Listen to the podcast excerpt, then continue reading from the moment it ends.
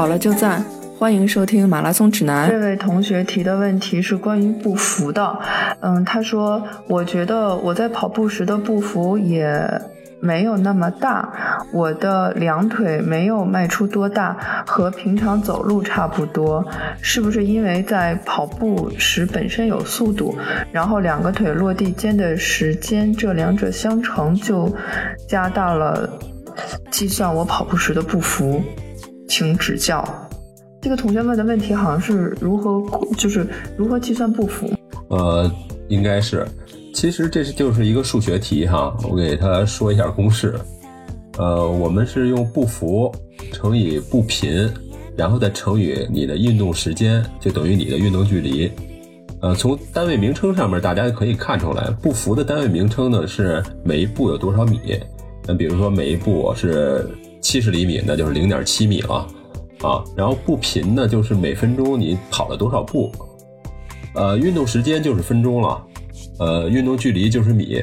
你通过这些单位名称，你就最后可以算出这个等式它是成立了。那步幅就用运动距离去除以你的运动时间，再除以你的步频，你就可以计算出步幅来了，啊，这就是一个算术题，然后自己算一下，我觉得它永远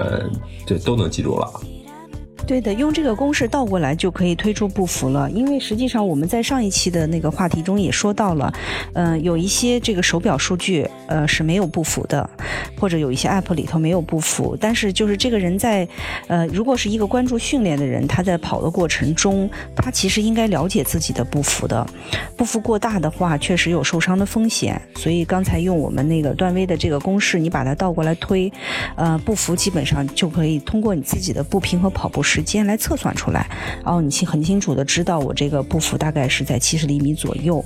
啊，我们也说过，哎，平时如果在有氧跑的过程中，甚至尤其是你在训练步频的过程中，你把步幅控制到，比如说五十、七十、八十，这个都可以，因为是一个训练，我们是以步频和有氧这个专项练习为主，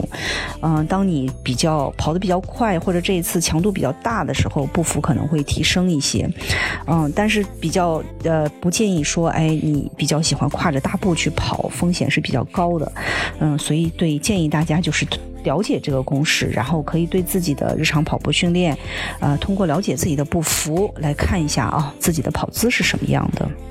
感谢大家收听马拉松指南，我们的节目每周三播出，在各大播客客户端搜索“马拉松指南”都可以收听。我们的主播呢也都有自己的微博，我的微博是。艾特段威喜欢阳光很好。我的微博是孙飞 runner，我的微博就是我的名字石春健。我们节目的微博、微信都是艾特马拉松指南播客，欢迎大家关注。